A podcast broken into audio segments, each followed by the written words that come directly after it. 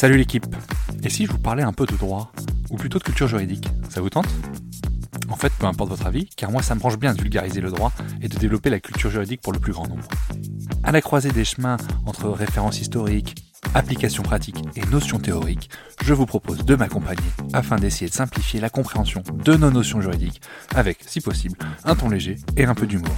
Je suis Thomas Lubert et je vous souhaite la bienvenue dans Juris Vulgaire, le podcast de vulgarisation juridique.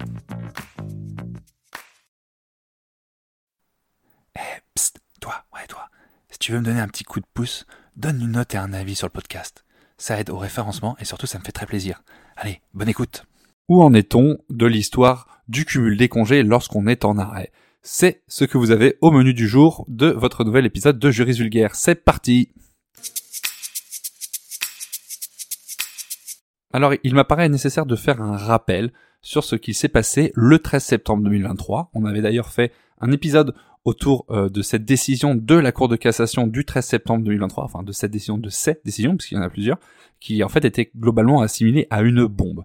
En effet, le 13 septembre 2023, la Cour de cassation a jugé que le salarié en arrêt maladie cumule des congés payés, contrairement à ce que prévoyait le Code du travail. Hein. Je vous rappelle que le Code du travail prévoyait que lorsqu'on était en arrêt de travail, on n'acquirait pas de congés. Et la Cour de cassation, dans un second arrêt, a également posé le le salarié en accident de travail cumule également des congés pendant l'intégralité de son arrêt. À la base, un salarié en arrêt de travail cumulait des congés que lors de la première année d'arrêt suivant son accident de travail. Alors, elle n'a pas dit ça effectivement, elle ne l'a pas écrit en ces termes.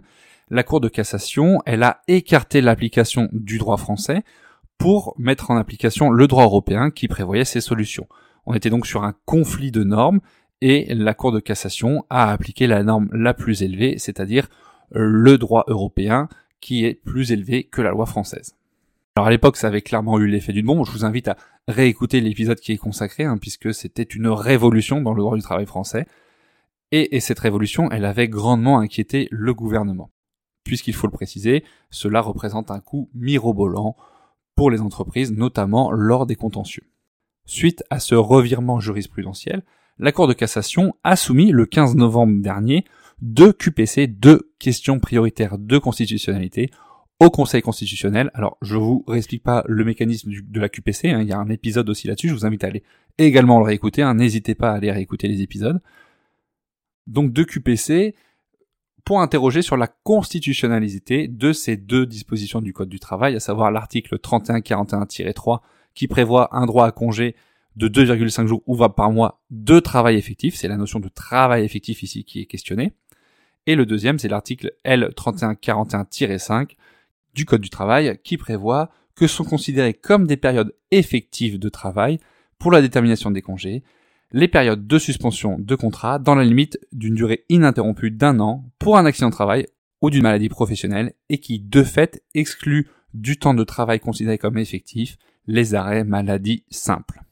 Le Conseil constitutionnel était donc amené à se prononcer sur la constitutionnalité, c'est-à-dire le respect de la Constitution de ces dispositions, et il l'a fait dans cette décision du 8 février 2024, qui déclare ces articles conformes à la Constitution.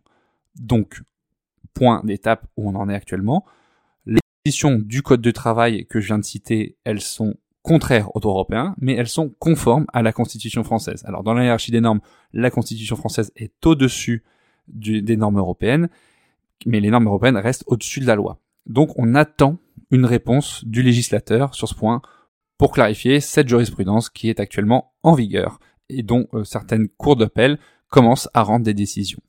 Alors pour rappel, évidemment, le gouvernement n'a pas attendu cette décision du Conseil constitutionnel pour réfléchir à la question. Aux dernières nouvelles, et dans le but de réduire au maximum l'impact de cette décision sur les entreprises, il a prévu de limiter les conséquences de ces jurisprudences aux quatre premières semaines de congés payés prévues par la directive européenne. Concrètement, le droit européen y prévoit un minimum de quatre semaines de congés payés par an, et donc le gouvernement pense à limiter l'octroi de droits au congé en matière d'arrêt seulement à ces quatre premières semaines. Il aurait donc cette cinquième semaine de congé en France qui serait donc perdue dans ces situations.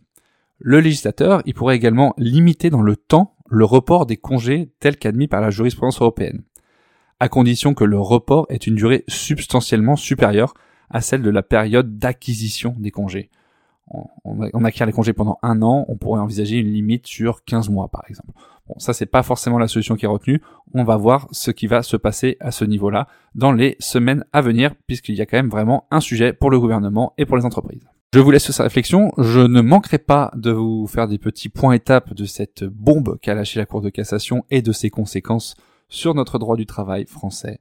Je vous dis à la semaine prochaine. Jurisprudence, euh, jurisprudence, voilà, je me trompe. Juris vulgaire, c'est tous les mercredis à 6h du matin. Salut la team, à plus. Et voilà, c'est la fin de l'épisode. J'espère que vous aurez appris des choses. Encore une fois, si vous voulez me donner un petit coup de pouce et m'aider dans le référencement du podcast, je vous invite à laisser une note 5 étoiles sur Apple Podcast ou sur Spotify et également laisser un avis sur Apple Podcast. Déjà, ça me fait vachement plaisir et en plus, ça convainc d'autres personnes d'écouter. Alors, merci d'avance. À plus la team.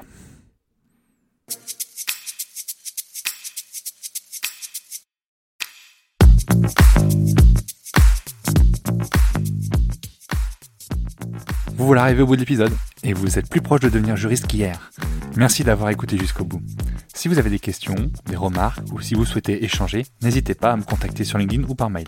Tout est dans la description. Encore une fois, je compte sur vous pour laisser un avis et une note si vous avez apprécié le contenu. Merci d'avance. Juridiquement vôtre. Thomas.